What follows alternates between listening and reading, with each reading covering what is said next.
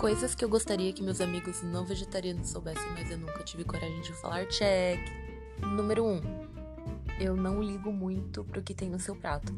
Muita gente acaba tornando o vegetarianismo algo sobre elas. Uma pessoa chega assim na roda e fala: Ah, não como carne. Automaticamente as pessoas já pegam e começam a falar: Nossa, certeza que essa pessoa tá reparando no meu prato certeza que essa pessoa tá, sei lá, pensando algo ruim sobre mim porque eu como carne. Não. A gente nem tá pensando em você, então fica tranquilo.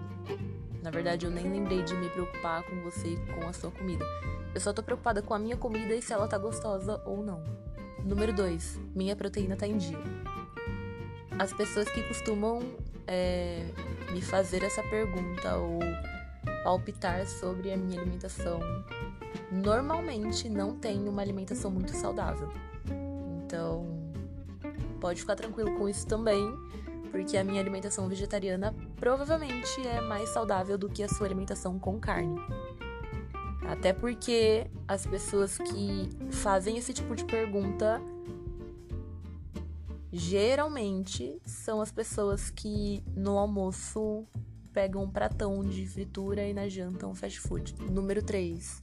Eu não curto muito ficar discutindo o motivo de eu ser vegetariana e ficar discutindo, enfim, razões, ideologias.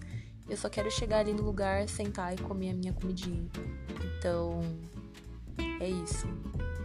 Não não precisa ficar criando discussões e debates sobre isso. Eu só, de verdade, eu só quero sentar e comer a minha janta ou o meu almoço em paz.